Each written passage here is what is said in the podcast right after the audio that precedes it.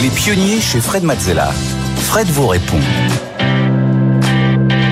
On continue avec vos questions. Chaque semaine, vous nous transmettez vos questions, que ce soit sur l'entrepreneuriat, sur l'écosystème tech, sur le business, sur le financement. Je suis là pour y répondre. Cette semaine, Stéphanie, qu'avons-nous? Alors, nous, on commence avec la question d'Abib. Quels sont les ingrédients d'un pitch réussi? Alors effectivement, alors déjà toutes les semaines on a notre séquence euh, pitch hein, justement euh, qui permet d'explorer un petit peu toutes les facettes nécessaires du pitch. Déjà il faut retenir une chose, c'est que euh, c'est un pitch par audience. Il ne faut pas croire qu'on fait le même pitch à tout le monde. il n'existe pas un pitch universel, sinon en fait ce serait beaucoup trop simple. Hein. Il suffirait d'apprendre quelque chose une fois par cœur et puis de le répéter. Donc c'est plus complexe que ça. Ça dépend des personnes à qui euh, on parle. C'est pour ça que c'est très important de connaître tous les éléments de son activité pour pouvoir ensuite choisir ce qui va être pertinent pour l'audience qu'on a en face de nous. Quand on va devoir euh, convaincre euh, les personnes, un pitch ça sert à convaincre, hein. ça sert à faire en sorte que qu'on soit suivi. Alors qu'on soit suivi par des investisseurs, qu'on soit suivi par des clients, qu'on soit suivi par des collaborateurs ou futurs collaborateurs. tout ça c'est différent.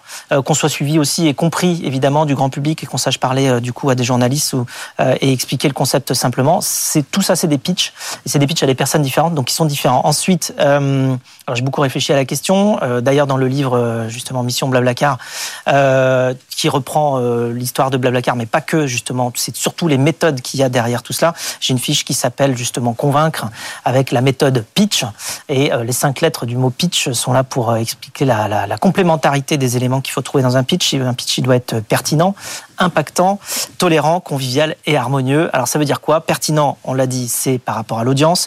Impactant, ça veut dire que il faut montrer aussi avec des chiffres et démontrer que ce qu'on apporte c'est vraiment euh, différent euh, et, et, du coup euh, eh bien convaincant. Euh, il faut être tolérant, c'est-à-dire qu'il faut euh, prendre du recul par rapport au retour qu'on nous fait et être capable de répondre à ces questions-là. Il ne faut pas se frustrer quand quelqu'un nous fait une remarque ou qu'il n'a pas compris quelque chose. Il faut vraiment être dans le dans l'explication, dans l'apprentissage de son concept. Euh, le C, c'est pour convivial, sympathique, donc il faut évidemment passer un bon moment. Il ne s'agit pas non plus de, s'ennuyer. Et puis harmonieux, c'est une forme d'équilibre. Pourquoi? Parce que il faut avoir un bon équilibre entre les une bonne dose de chiffres et euh, un storytelling qui fait un petit peu rêver et puis des exemples concrets. Euh, tout cela parce qu'il faut, dans un pitch, savoir euh, naviguer entre rêve et réalité. Et eh oui. Allez, on enchaîne avec la question de Sophie. En tant que recruteur, comment choisissez-vous les personnes qui travaillent avec vous? Mon premier critère, c'est de m'assurer de l'envie de la personne ah très très forte de travailler sur le projet avec nous.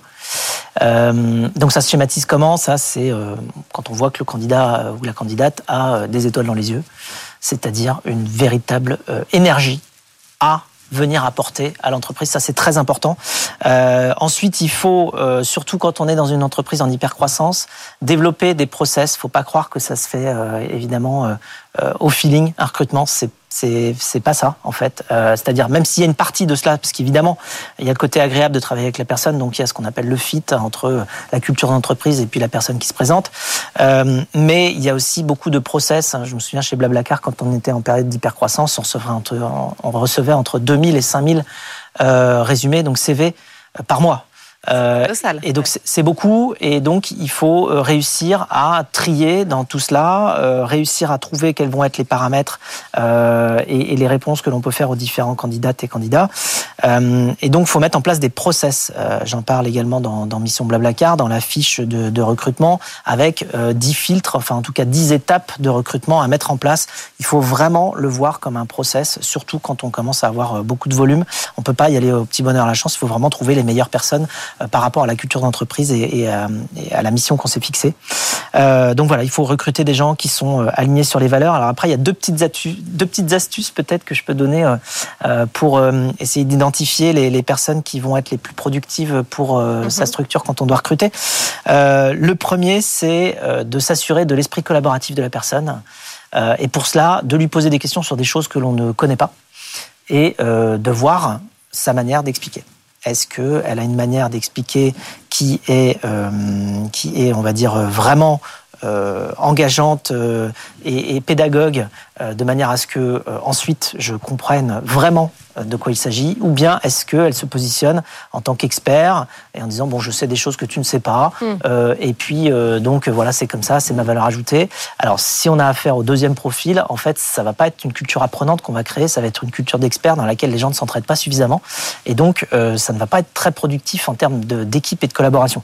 En revanche, si on a quelqu'un qui est très pédagogue et qui a envie de transmettre et de faire en sorte que tout ce qu'il sait, la personne d'à côté ou d'en face de lui le sache, eh bien ça va dans le bon sens. Donc ça c'est une première petite astuce. La deuxième, c'est euh, le fondateur d'Alibaba, euh, Jack Ma, qui euh, conseille de se projeter quand on a quelqu'un en face, en se demandant si se, projeter dans une situation, en se demandant si on aimerait que cette personne-là soit notre patron ah. dans trois ou cinq ans. et si la réponse est oui, alors ça veut dire que les autres dans l'équipe seront très heureux d'avoir cette personne-là comme patron aussi, et donc c'est un gage de, de croissance pour la personne et pour l'entreprise sur les années qui viennent. Voilà. Voilà pour les astuces de recrutement signé Frédéric Mazella.